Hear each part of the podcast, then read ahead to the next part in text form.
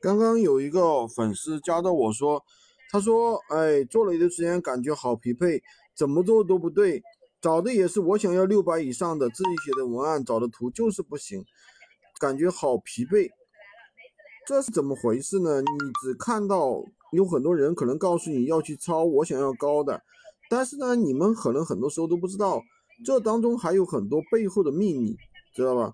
就比如说，他有一些运营手法，他并不会告诉你。比如说，怎么样去提高曝光量，对吧？怎么样去提高店铺权重？怎么样去做链接的冷启动？他并没有告诉你，是不是？这是第一个点。第二个点呢？那你光看到我想要比较高，他有些我想要的话，他其实他做了低价引流，他的出单量并不高，对不对？所以说，你说你这里，你这里，比如说你们这里卖不出去。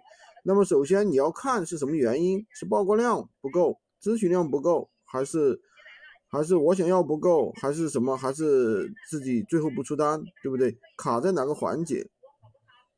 所以说做闲鱼无货源这个项目听上去比较简单，但是呢，可能很多人刚刚遇到的一个情况就是刚出了一些单，后面就不出单了，对吧？就是卡在那里了。那么所以说我们要知道这个运营逻辑。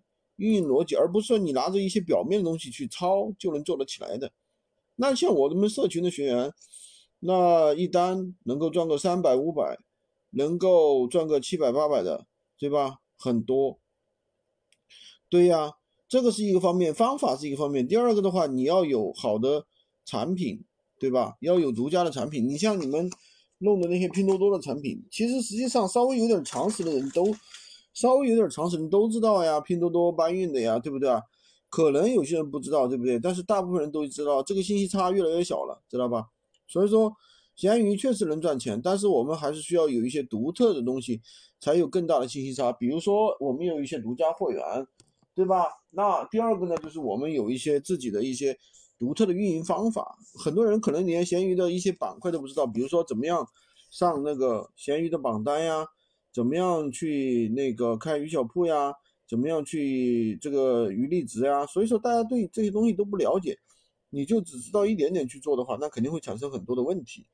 今天就跟大家讲这么多，喜欢军哥的可以关注我，订阅我的专辑，当然也可以加我的微，在我头像旁边获取闲鱼快速上手笔记。